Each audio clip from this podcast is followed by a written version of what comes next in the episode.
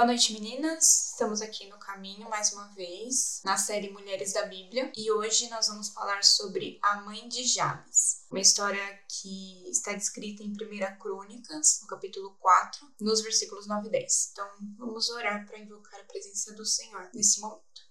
Senhor Deus, te louvamos por esse momento, Pai, por essa reunião. Te louvamos, a Deus, pela Sua palavra, Senhor, e por tudo que temos aprendido é, dia a dia com ela, Senhor. Abençoe esse momento, abençoe tudo que vamos conversar aqui hoje, Senhor, que possamos entender a Sua palavra, que ela possa entrar no nosso coração, Deus, fazer mudança, Pai, uma mudança completa, Pai.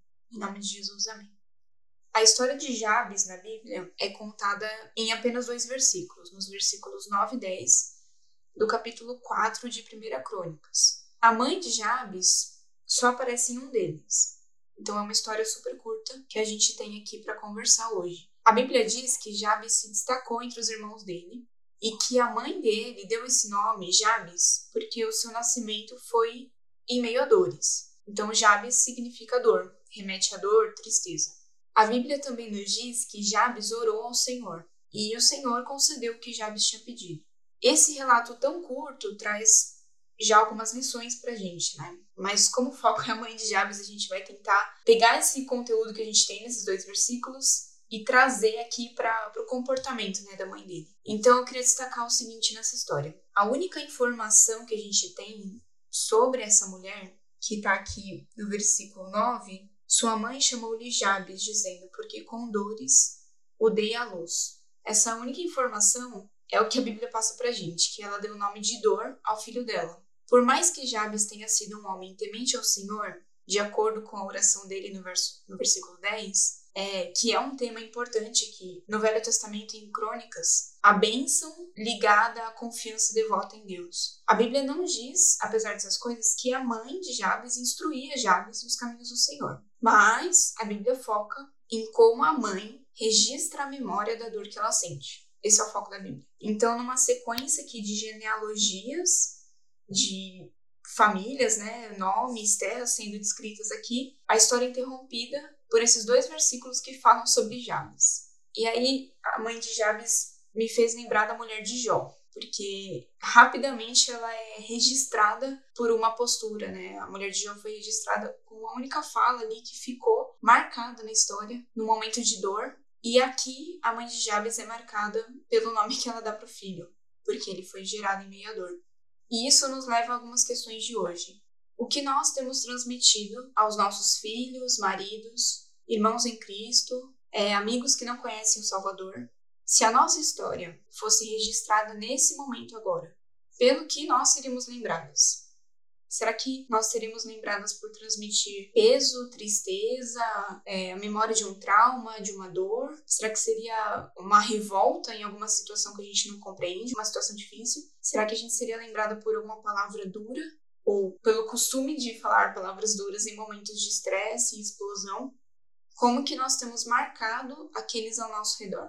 É o que nós temos transmitido e cultivado, tanto na nossa família como entre os nossos amigos, e quais as consequências que podem surgir de tudo que a gente ensina hoje, tanto com a nossa fala como com o nosso exemplo. É, é bem interessante essa pergunta, porque ela vai muito direto, eu acho, ao nosso coração quando a gente para para pensar no nosso dia a dia, né? Como pequenas atitudes refletem ou não é, o fato da gente dizer que é cristão, né? O fato da gente carregar algo com a gente. Quando a gente para para pensar o que que a gente está deixando, né, entre aspas, de legado, eu acho que a gente tem que considerar as mínimas coisas. Porque muitas pessoas podem pensar, né, algo grandioso, ah, meu legado vai ser algo grande que eu vou conquistar ou deixar para os outros, mas é no dia a dia, naquele pouquinho, naquele pequeno. É um bom dia que eu dou, é uma atitude bondosa com alguém, é um falar de Jesus às vezes até com atitudes, com situações ali. Esse é o maior legado, assim, né, que a gente pode ir deixando para as pessoas no nosso dia a dia mesmo.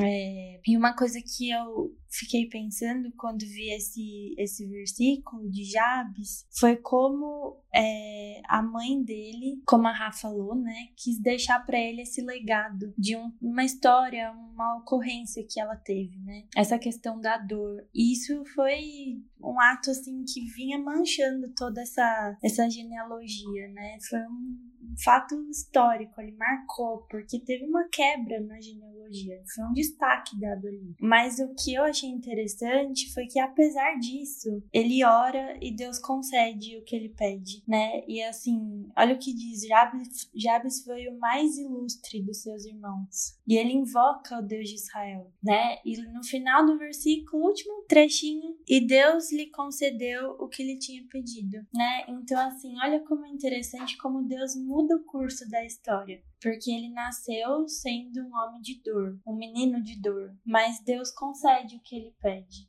né? Deus dá graça. Então eu acho que isso pode refletir também no nosso dia a dia, como apesar de todas as circunstâncias ruins que a gente pode viver, o nosso passado, a origem que a gente teve, como nada disso importa para que a gente deixe o nosso legado, né, do dia a dia, para que assim a gente realmente expanda o evangelho, para que a gente fale de Jesus, cuide dos outros ao nosso redor. Não são as circunstâncias ou o nosso passado que nos definem define, né? Então, eu acho que essa é uma é um marco assim, que nem parece que a gente vai tirar desses dois versículos, mas sai.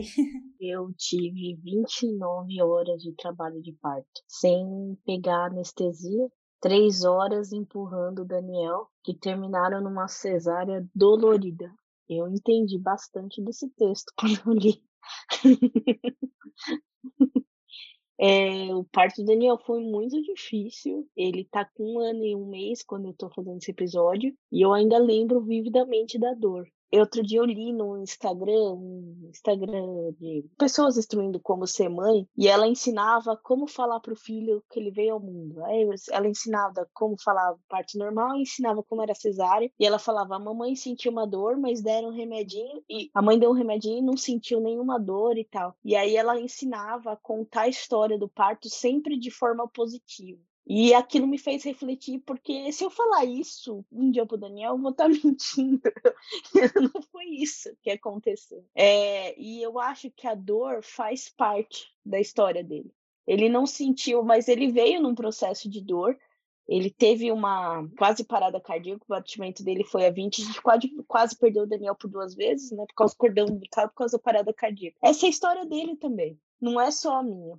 E a dor e o sofrimento fazem parte da história. E a Bíblia não tem nenhum tabu quanto a isso, de colocar o sofrimento como parte da nossa história. E é bem tranquila com isso. A questão é que a única aparição da mãe dele foi para falar isso. E a Bíblia fez questão de registrar esse momento da mãe dele. E é isso que nos, é isso que nos confronta nessa história. Eu acho que a gente não tem que necessariamente pintar um mundo totalmente positivo para o nosso filho, como esse Instagram sugeriu, mas não fazer o mundo do nosso filho se reduzir a isso. O nome dele veio por causa da dor que ele causou. Uma memória vívida, lembrada sempre que o nome dele era mencionado. Mas a forma como ele lidou com isso, é a, a ciência de que ele causou a dor, essa memória perpetuada pelo nome dele, de alguma forma, é, não, não causou nele um trauma. Porque, como disse Eloa, apesar de tudo, Deus sempre age. E fez dele lembrar do poder da oração. Eu creio que a mãe dele deve ter instruído ele no caminho do Senhor de alguma forma, para ter a memória dela lá. Mas a Raíssa falou uma verdade bíblica. A Bíblia não fala isso. A Bíblia não fala que a mãe dele instruiu.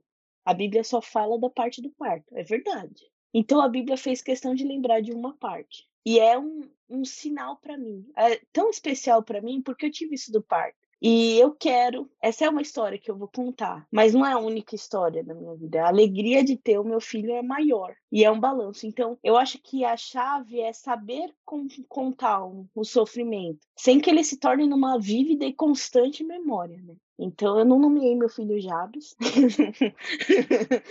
Mesmo com esse precedente, eu achei por bem. Né? E assim, como isso para nossa vida, sabe? É, o sofrimento, ele é, ele é algo para ser lembrado como testemunho dentro dentro da chave. Eu gosto muito de uma música do Zahai chamada Oração que fala: "Torne meu sofrimento em testemunho". E foi isso que ele fez sendo constantemente lembrado do sofrimento que ele causou, de alguma forma isso fez ele apontar para o Senhor. Sendo o mais nobre dos irmãos, ele decidiu que nos momentos de perrengue ele ia invocar o Senhor.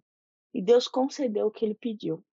Então ele tornou o sofrimento em testemunho. Se a mãe dele tornou o sofrimento na vida dele uma memória perpétua, o sofrimento dela, na lembrança dele, que nesse caso foi o causador inocente disso, ele fez do sofrimento um testemunho de vida. Ele mudou essa história, né? Então, essa sabedoria, assim, as questões que a Raíssa colocou, pelo que nós somos lembrados.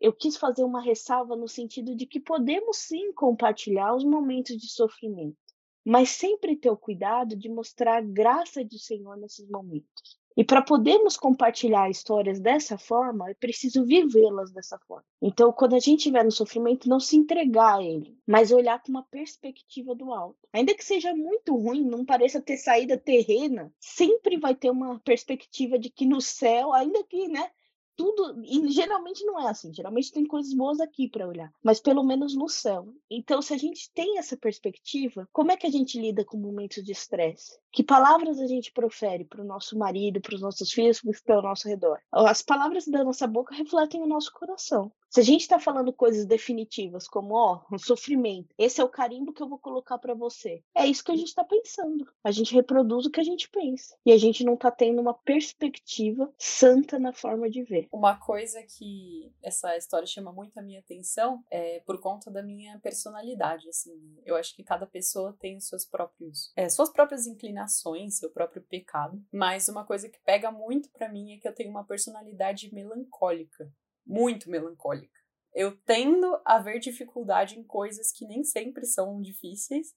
É, muitas vezes eu tendo a sofrer e, como a Lê falou, me entregar ao sofrimento mesmo, assim, como se fosse algo bom, como se fosse algo que fosse resolver o problema, o que a gente sabe que não vai. Por ter esse essa característica, esse texto fala muito comigo, porque quando a gente torna sofrer parte do nosso dia a dia, no sentido de abraçar o sofrimento mesmo, e eu não estou dizendo assim de situações difíceis que acontecem e, e, de fato a gente sofre e cresce com isso. Não, eu estou dizendo situações em que você escolhe sofrer. É, você escolhe não ver a graça de Deus, você escolhe ver apenas o sofrimento. É, quando você se entrega a essas situações e isso começa a ser um hábito para você, as pessoas começam a ver você como a pessoa sofredora. Então, você mesmo começa a perceber que todo lugar em que você vai, as pessoas ficam, ai, coitada, ai, mas o trabalho dela, ai, mas não sei o que, ai, mas isso aconteceu com ela. E você começa de fato a ser lembrado apenas pela parte melancólica da sua vida. Então, você não está dando testemunho e você está apenas sendo ali um símbolo de sofrimento por algum motivo. E muitas vezes, se você for ver dentro da própria vida, nem é tão sofrido assim. Tem muitas coisas que são chatas, mas fazem parte da vida e outras pessoas que estão te consolando passam por muito pior diariamente, mas não veem como você vê.